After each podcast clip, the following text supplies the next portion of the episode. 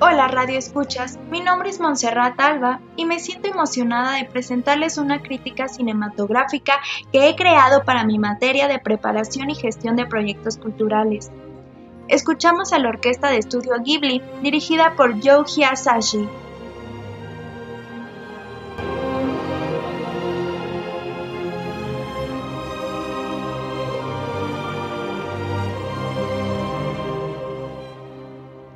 La crítica cinematográfica está dedicada al filme La princesa Mononoke de Hayao Miyazaki de 1997. Primero, hablemos un poco de su contexto histórico, pues está situada en un Japón medieval.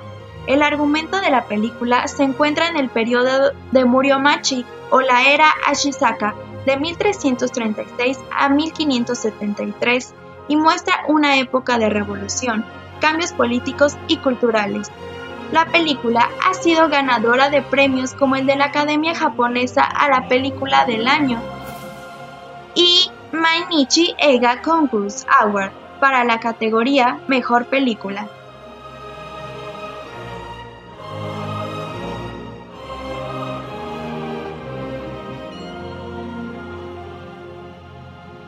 Con el fin de curar la herida que le ha causado un jabalí, Ashitaka sale en busca del dios ciervo, a lo largo de su periplo, descubre cómo los animales del bosque luchan contra hombres que están dispuestos a destruir la naturaleza. Análisis de personajes. Ashitaka, el último príncipe Emishi de su aldea, emprende un viaje por una maldición que se le condenó. Lady Eboshi funge el papel de antagonista, pues le crea conflicto a Ashitaka al buscar la destrucción de la naturaleza. Princesa Mononoke la protagonista, pues es ella quien cuida la naturaleza y junto con la ayuda de Ashitaka logran evadir una gran invasión de Lady Eboshi.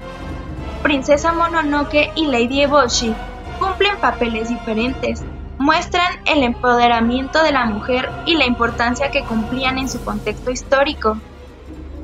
Estudio Ghibli. Estéticamente, la animación de Miyazaki palpita con una vida única, alejada en realidad tanto de Disney y como el anime típico.